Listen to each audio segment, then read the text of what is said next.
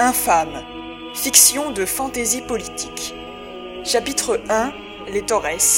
Partie 1. Les roues braillaient. Des dizaines de véhicules perçaient en une même houle l'allée principale de Horde. Ce matin de septembre 1603, l'ensemble des villageoises s'affairait autour du convoi qui n'embarquait ni foin ni victuailles, mais des montagnes de vêtements. Levées aux aurores pour la besogne, les paysannes tiraient les charrettes qu'elles avaient alourdies la veille jusqu'à la rivière. D'ici une heure, la jante féminine noirait ses piles d'habits en tissant plaisanteries et commérages. Les filles secondaient leur mère sur le voyage et les assisteraient, tandis qu'aux champs, regains et labours mobilisaient père, fils, esprits et corps. C'est un beau jour. On a de la chance que le temps est avec nous cette année pour l'abus. Oui, et il fait point trop chaud. Heureusement, nous voilà partis vers l'enfer, que c'est déjà bien assez crevant comme ça. Allez, courage, mes bonnes. Ce soir, le plus dur sera fait. Puis demain, ce sera-t-il pas le paradis? Seuls quelques bouts de nuages mouchetaient le ciel ensoleillé. Ils doraient les visages des campagnardes dont le teint basané tranchait avec la blancheur de leur modeste coiffe. Ces figures reflétaient la vaillance de celles qui, égayées par quelques chansons, menaient leur cargaison en enfer pour l'y torturer dans l'eau profonde. La veille déjà, les ouvrières s'étaient livrées au rude office qu'elles nommaient purgatoire. Entassées dans l'immense cuve du bourg, ces quantités de tissus, y ajouter mixtures nettoyantes et seaux d'eau bouillante, leur laissaient au doigt de cuisants souvenirs le chemin s'achèverait au paradis. La masse de vêtements serait étendue au sein de pâturages afin d'y sécher au soleil, sous les mains dansantes de villageoises qui les béniraient de gouttes censées en raviver l'éclat. Avant-goût d'au-delà, invitant à s'y présenter proprement. Le long de la rivière, draps, chemises et cancans défilaient, pendant que tous ces bras battaient tordait, exposait les hardes salies durant les douze derniers mois. Les langues cousaient les potins de la commune. On pointait et châtiait les tâches sur la conscience collective. Au fil des conversations, les foyers passaient chaque année au jugement dernier. Horde se voyait mis à nu. Hey, figurez-vous pas que le père Péliaron y aguiche la nouvelle crémière Eh, mais j'ai encore mieux jubilait la Berthe. C'est clair, ce fouet. Les Torres, ils sont bizarres. Pour sûr, voilà des gens à part. Dis, qu'est-ce qu'ils ont donc à nouveau fait? Paraît que leur Jérémie sait lire. Et d'une façon que c'est point permis.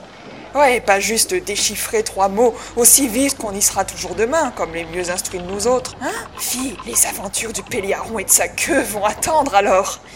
Comment qu'ils auraient pu lui apprendre au gamin à fabricer la Suzanne? Eh bon, déjà, d'où tu tiens ça, toi? C'est ma petite Gabrielle qui est venue me l'annoncer hier soir. T'es sûr qu'elle te faisait pas marcher? Ça avait point l'air. Elle était allée s'amuser avec le petit Aurès et les autres mômes. D'ailleurs, ils ont dû faire Dieu sait quelle bêtise. Le diacre les a sermonnés. Enfin, passons. En revenant, elle m'a sorti comme ça. Maman Jérémie lit Je me demande ce qu'ils ont fabriqué. En tout cas, ça confirme que cette famille-là est pas claire. Je me souviens encore de leur arrivée au village, l'année où ma dernière est née.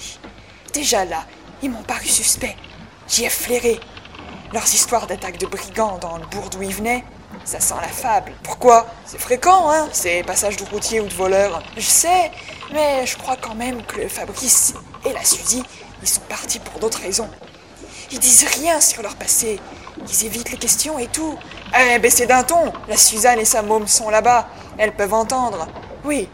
Et puis tout ça fait point avancer l'abus. Allez, du nerf plutôt.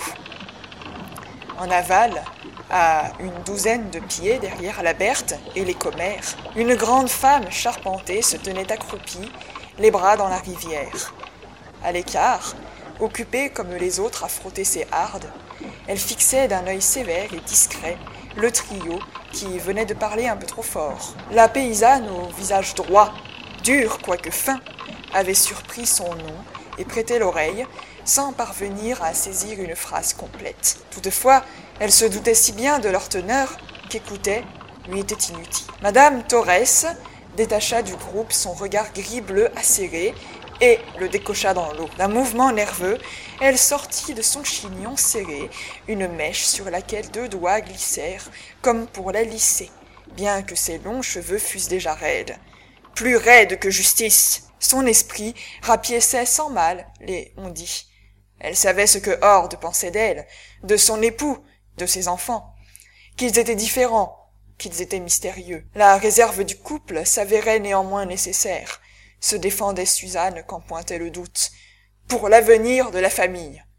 En attendant, il fallait ne pas faire de vagues et supporter en expiation les bavardages des vampes et petits chefs. Tout ce monde étriqué attisait son mépris. On divertissait son esprit par des quêtes au potin, exposées en tableaux de chasse. On jouissait dans la curiosité et la médisance. L'on aimait ses pieds, l'on se mesurait. Autre forme de masturbation. D'ailleurs, le lendemain, le paradis, leur paradis, ne serait que regard dardé sur les vêtements des différents foyers étendus sur l'herbe, et gloussement comparatif. Qui possédait le plus de tenues et en meilleur état. Quelle famille se contentait de chemises en chanvre, de cotillons, de blouses de toile. Lesquels avaient eu l'honneur de monter en grade et de se procurer des habits en lin, un juste corps, une robe de grandes occasions, voire, au comble du luxe, des mouchoirs. Les Péliarons conservaient-ils leur place de maison la plus aisée? N'était-ce pas leur fille de ferme, et non madame, qui se tapait la bu Le paradis purait, comme chaque année. Les caquets y vrilleraient les oreilles. Les poules aussi auraient-elles droit à la vie éternelle? Suzanne désirait mieux pour les siens. D'un geste appliqué, elle rentra la mèche dans sa sévère coiffe blanche, dont les pointes encadraient son long visage anguleux. En arrangeant son bonnet du bout des doigts, la femme ne put s'empêcher de se repasser l'ensemble de l'histoire pour y analyser, non sans un pincement au cœur, les étapes successives de l'inéluctable isolement. Pourtant, elle et son mari avaient reçu un bel accueil onze ans plus tôt. Des gentils voisins s'étaient impliqués dans l'installation des nouveaux venus, les aidant à construire leur masure et se relayant pour veiller sur Isaac et Jérémie. À dix-huit mois, comme ils remuaient tous les deux. La curiosité avait démangé les villageois, mais sans trop. Suzanne se rappelait surtout de la période qui suivit le décès d'Isaac du hameau compatissant. Ce pauvre bébé, mort une semaine après l'emménagement des Torres. Un voyage mal supporté, sans doute. La jante n'avait pas voulu se montrer indélicate, ni imposer d'interrogations au couple. Le motif du déplacement fourni par Fabrice les satisfaisait. Alors, dès les mois suivants, les étrangers s'étaient mêlés au motif, maille solide du bourg, comme s'ils partageaient ses tâches depuis toujours.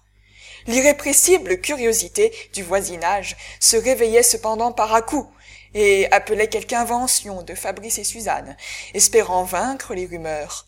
Malgré tout, un soupçon ronronnait et n'attendait qu'un faux pas pour rugir de nouveau. Un faux pas auquel Jérémie venait de s'abandonner.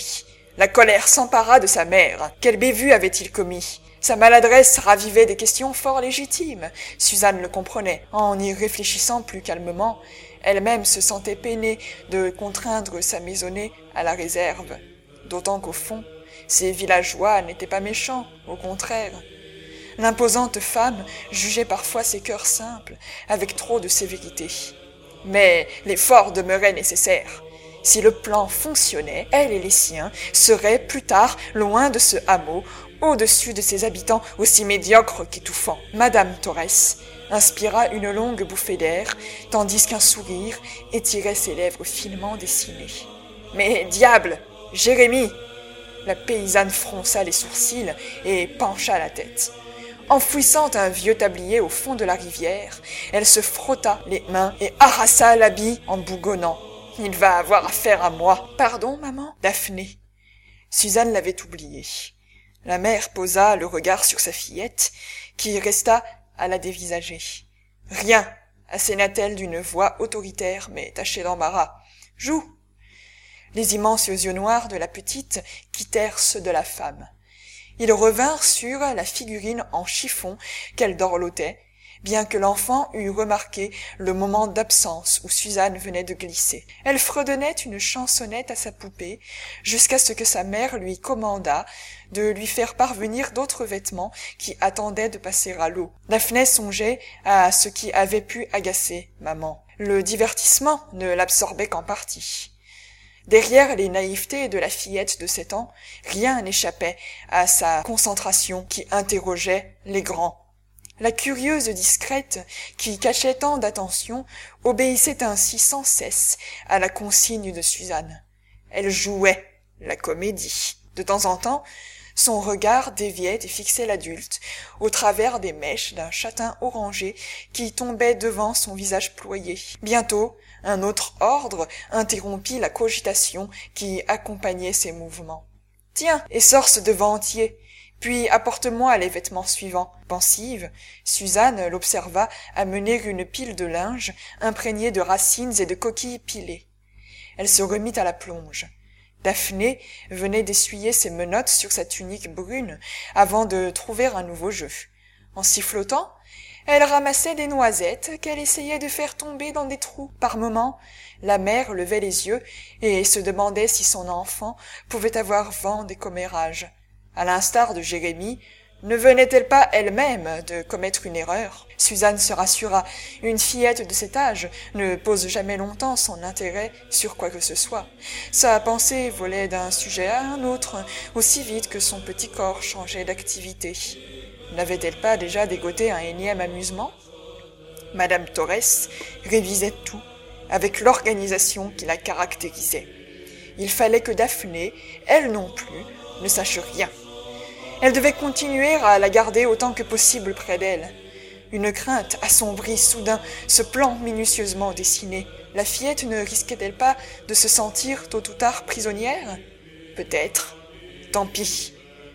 Offrir le meilleur aux deux enfants qui lui restaient, telle était sa façon de les aimer derrière sa rigueur. Jérémie et Daphné incarnaient pour l'instant sa seule descendance, debout parmi ces trois ombres de bébés morts dès la naissance ou durant leurs premières années. La fragilité des petits corps, les disettes, les saisons froides et maladies accomplissaient leur office. L'ambition de Suzanne comptait donc sur sa fille, mais davantage encore sur le feu follet qui lui servait de fils. Il allait d'ailleurs devoir lui rendre des comptes. À suivre, partie 2 du chapitre 1, les Torres.